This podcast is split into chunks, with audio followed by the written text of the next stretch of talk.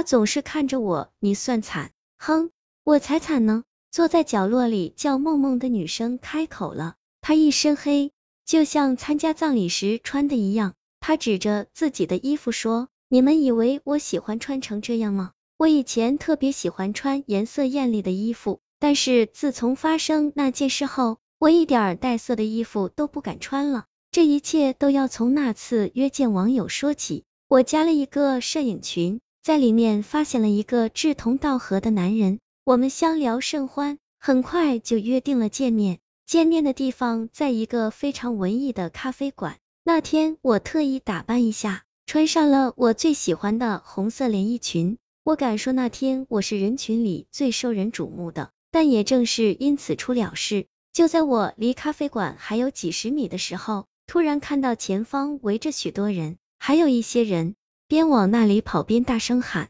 出车祸了，好惨啊！”我也凑了过去，我看到了一个被撞的支离破碎的男人，手边还有一部照相机。那个男人明显已经咽气了，一双眼睛却还不甘心的睁着。接下来，恐怖的一幕发生了。当我靠近的时候，尸体的脸突然扭了过来，一双眼睛死死的盯住了我。周围的人都尖叫起来，说是诈尸了。我认出来，这就是我要见的网友。但是我从未给过他照片，他是怎么认出我的？有位老者告诉我说，因为你穿的太鲜艳了，那么红，死人是见不得红色的，他本来就没有闭眼，你这一抹鲜红刺激到了他，他就要看你，而且他会把这一眼记得很深很深，你要小心，他恐怕会一直纠缠着你。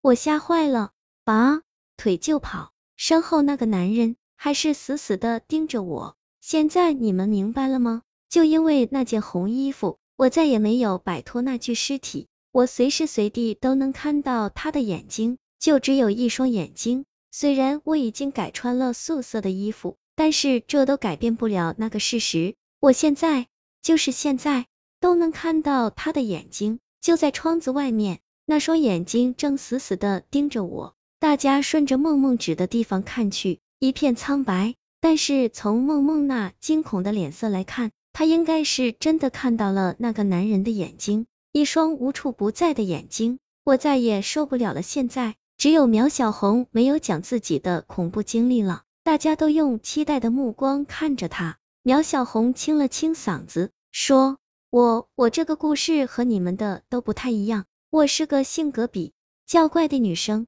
自从上了大学后。”就和室友处不来，于是大一下半学期，我在校外租了一间房子独住。你们也知道，大学生没有什么钱，但好在我要租的那间房子特别便宜，我兴奋的住了进去，一点儿都没有怀疑